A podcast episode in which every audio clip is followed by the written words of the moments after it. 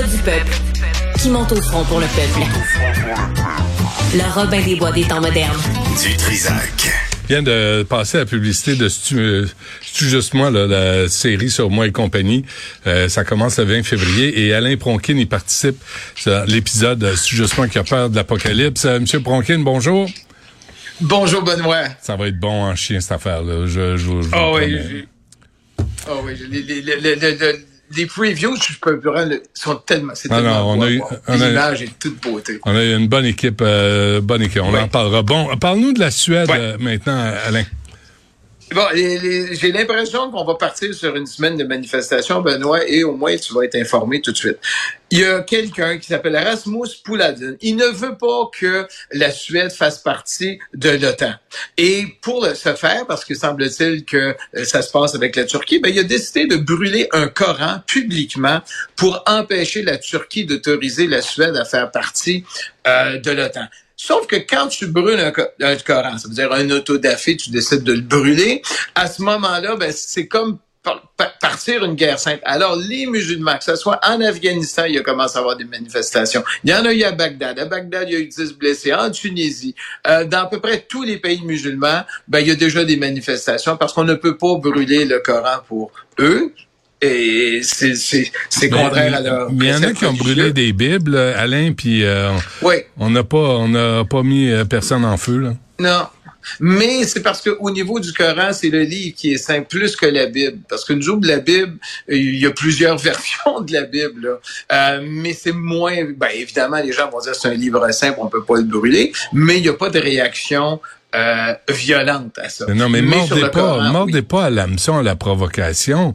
Laissez aller, là. Si le gars, il brûle le Coran, ben, priez pour lui à, la place. Aidez-le. Mais c'est de la provocation qu'il a faite, mais il l'a dit lui-même, c'est de la provocation. Mais ce qu'on voit aujourd'hui, c'est les conséquences. T'as déjà une manifestation, t'as déjà des blessés, puis t'as l'Afghanistan qui a dit, ben, nous aussi, bon, on trouve c'est abominable. Puis là, on veut dire à la France, on, on rappelle déjà les ambassadeurs, on veut leur dire, écoutez, c'est un, ce n'est pas de la liberté d'expression. Ça se passe en Suède, puis ils s'en prennent à la France? Déjà. Ben là, ben, excuse, en Suède, excuse-moi, excuse-moi, parce que je suis tellement habitué que ça soit la France. Ben excuse-moi, je suis tellement habitué que c'est les mais Français. Mais ils peuvent se calmer aussi. Mais c'est en Suède. Ils peuvent se calmer puis en revenir, tu sais, puis, euh, qu'est-ce que tu veux, là? Mais c'est ce qu'on va espérer. Il ben Faut pas espérer qu'il y ait de la violence toute la Pas réagir à chaque provocation comme ça. Bon, une deuxième plainte contre le cardinal Marc Ouellet. Oui, on sait qu'il y en avait une de, de, bon, de Madame, euh, moi j'oublie mes noms aujourd'hui. Groslo. Euh, Groslo, Madame Groslo avait fait une plainte. Le cardinal Ouellet a décidé de la poursuivre pour 100 000 dollars et ils disent c'est jamais arrivé ces gestes-là. Mais on apprend du magazine français Goliath qui lui a sorti la première information. Il dit ben écoute, il y a une deuxième victime et elle, elle s'est exprimée avant Madame Groslo. Elle s'appelle pour les fins de la diffusion, Marie, parce qu'on ne connaît pas son, son nom.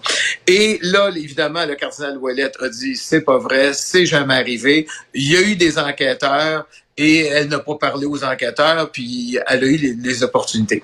Mais le problème, c'est que la lettre euh, de l'archevêque de Québec, parce que même Goliath a trouvé la lettre de l'archevêque euh, de Québec de 2021, il dit, bon, il n'y a pas eu de suite, etc., etc., mais il parle pas des enquêteurs, il parle d'un enquêteur. Hmm. L'enquêteur, c'est Servet. Servet, c'est qui? C'est un jésuite euh, qui est qui travaille à la maison Balthazar. La maison Balthazar, c'est Urs von Balthazar, qui est un théologien. Et euh, Monseigneur Ouellet fait partie du conseil d'administration de cette maison-là. Et c'est lui qui a enquêté sur lui. Et on apprend qu'il y en a un autre qui a enquêté, qui serait Dominique Larouzès. Qui est Dominique Larouzès? C'est un prêtre de Québec qui n'est plus prêtre. Il a décidé l'an dernier qu'il ne voulait plus être prêtre. C'est son choix. Mm-hmm. Et il était le secrétaire particulier de Monseigneur Ouellet. Donc, déjà, les gens se posent des questions. Est-ce que c'était sérieux, cette enquête préliminaire-là, sur ce qui est arrivé? Mais euh, moi, ce que je vois, c'est une tentative. Je sais pas si tu te souviens de Monseigneur Vigano, Benoît. Monseigneur Vigano, qui est-il? C'est celui qui avait dit, écoutez, le cardinal Ouellet a protégé le pédophile, le cardinal McCarrick aux États-Unis, qui est supposé avoir son procès pour pédophilie sur des enfants. Est-ce que, parce que, comment se fait-il que des lettres du diocèse de Québec se retrouvent en France? J'ai l'impression que c'est plus au niveau du Vatican où il y a des gens qui disent, écoutez, euh, voici de l'information, voici de l'information, puis on donne ça à Gallios, qui est un journal dans la région de Lyon. Hmm. Et ça sort dans la région de Lyon. Donc, c'est à y passer. On va voir qu'est-ce que ça va donner. Mais ça fait deux, euh, deux, plaintes concernant Monseigneur Ouellet. Peut-être que c'est enterré qu'il se passera rien, mais il se passe quelque chose avec la droite religieuse parce qu'il y a trop d'affaires de la droite religieuse en ce moment au Vatican. OK. L'ex-cardinal McCarrick qui est trop malade pour être jugé. Oui, ben c'est ça. On vient d'en parler avec Monseigneur Vigano. Euh, mais Carrick, lui, il a agressé des enfants à répétition à partir des années 70. Euh, évidemment, aux États-Unis, il y avait la prescription, ce qui fait qu'on ne pouvait pas le poursuivre. Mais dans l'État du Massachusetts, on a dit pendant un bout de temps, il n'y a plus de prescription. On va l'élever pour une période de quelques, je pense, un an ou deux. Et là, les plaintes sont rentrées contre McCarrick. Puis McCarrick, juste là, il est rendu à 92 ans. À 85 ans, il se promenait avec le pape quand le pape est allé en Terre Sainte. Donc, c'est quelqu'un qui est du Vatican, qui est très près, il est de la droite religieuse. Et euh, ben là, évidemment, là, il y a eu une enquête au Vatican quand tout ça a sorti, puis là, on l'a retourné à l'État laïque. Il n'est plus cardinal, il peut pas aller voter, il peut absolument rien faire. Hmm. Et là, il se retrouve dans une maison pour personnes de religieux retraités et il va subir ses procès. Mais là, on dit, écoutez, ces avocats, il est trop vieux, il est trop malade, puis il commence à être sénile, donc il peut pas subir son procès. Alors, on va voir ce que les tribunaux vont décider. Bref, on l'a pogné trop tard.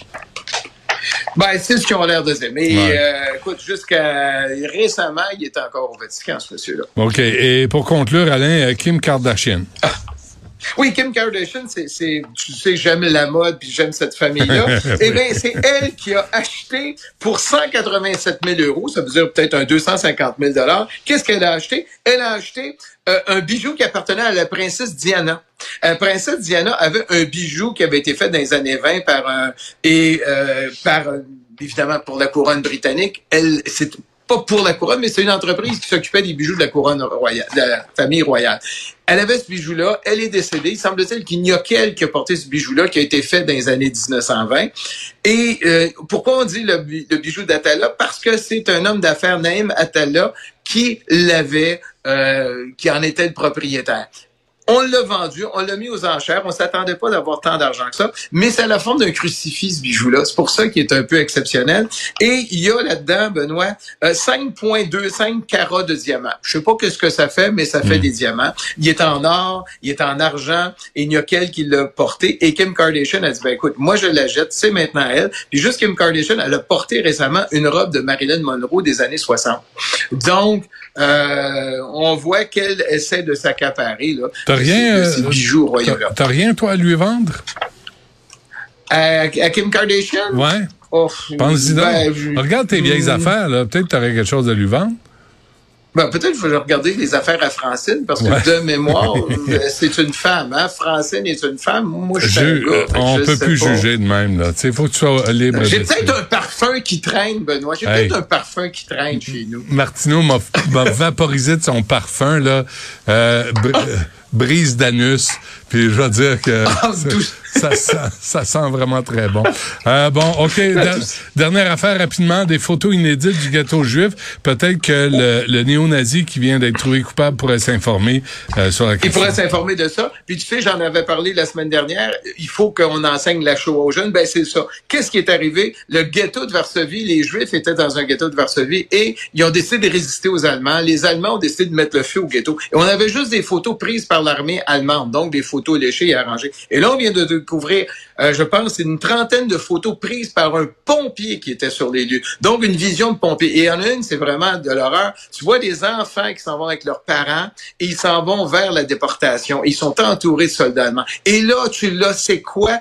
Véritablement pris par un gars qui était dans, il était là pour intégrer les incendies, sa vision des hmm. choses, et c'est ça qui est admirable. C'est exposé à Varsovie, et je pense qu'il faut faire le devoir, peut-être que le ministère de l'Éducation, il faut pas, il faut enseigner la chose. Il faut que les gens sachent que on a mis le feu à un ghetto juif dans Varsovie, et que des femmes, des enfants et des pères ont été tout simplement déportés vers, hmm. vers une mort qui était assurée. Ça, c'est hmm. arrivé en 43. Très bien. Alain Pronkin, merci.